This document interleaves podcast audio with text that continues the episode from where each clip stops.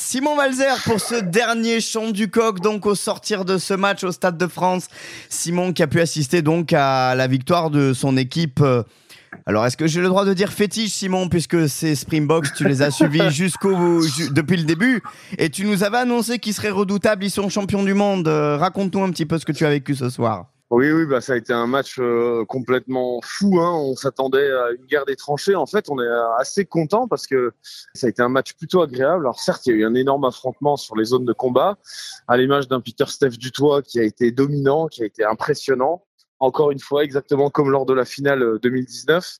Mais on a eu droit à un match euh, quand même euh, très ouvert avec énormément de rebondissements. Ça a été incroyable du début à la fin entre la, blessure de Bongi Molambi après deux minutes de jeu, le carton jaune de Frizel, ensuite le carton rouge euh, de Sam Kane, l'autre carton jaune donné à, à Colissi. Enfin bon, il s'est passé des, tas et des tas de choses. On a l'impression qu'il y avait énormément d'événements qui se passaient en, très peu de très peu de minutes. Puis les Néo-Zélandais ont très bien joué au rugby. Voilà, ils sont pas passés euh, très loin. Quoi. Ils ont certainement laissé un peu trop d'énergie à, à jouer aussi longtemps, aussi longtemps à 14. Mais, euh, mais bon, après, ils avaient aussi la balle de, de match euh, au pied. Et puis, euh, malheureusement, pour eux, euh, Jordi Barrett l'a manqué. L'Afrique du Sud s'impose encore une fois d'un petit point. C'est c'est totalement fou Ouais. parce qu'ils ont gagné d'un point contre la France, ils ont gagné d'un point contre euh, l'Angleterre. Et là, encore une fois, un point contre la Nouvelle-Zélande. Donc euh, voilà, mais un point, c'est tout. Un point, ça suffit. Et, et ça donne des titres. Mais justement, j'aimerais qu'on revienne là-dessus parce qu'il y a presque un côté mystique à ce quatrième titre de l'Afrique du Sud et le deuxième, glané en France après 2007.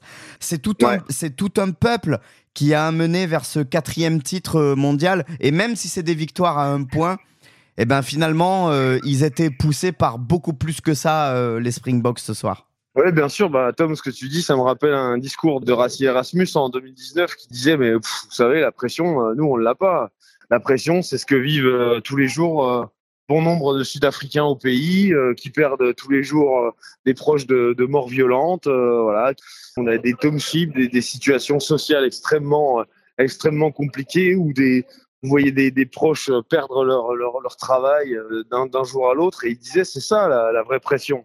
Et il expliquait que en fait que ces Springboks, ils jouaient pour beaucoup plus que du simple rugby ou un titre quoi. C'est vraiment pour donner de l'espoir à, à un peuple. Alors ça, ça peut commencer à, paraître un peu cliché parce que c'était déjà ça en, en 95. À force est de constater, certes, ils s'imposent de très peu, mais à chaque fois, euh, ils ont euh, cette force de caractère, cette résilience, cette solidarité qui fait que à la fin, ils l'emportent d'un tout petit point. Franchement, ce soir, sur le strict plan du rugby, les Néo-Zélandais ont mieux joué au rugby. Une finale de Coupe du Monde, il n'y a pas de note esthétique. Il y a juste euh, des points qu'il faut passer, des, des transformations qu'il faut pas louper, des pénalités à, passer, même si elles sont loin, si elles sont excentrées.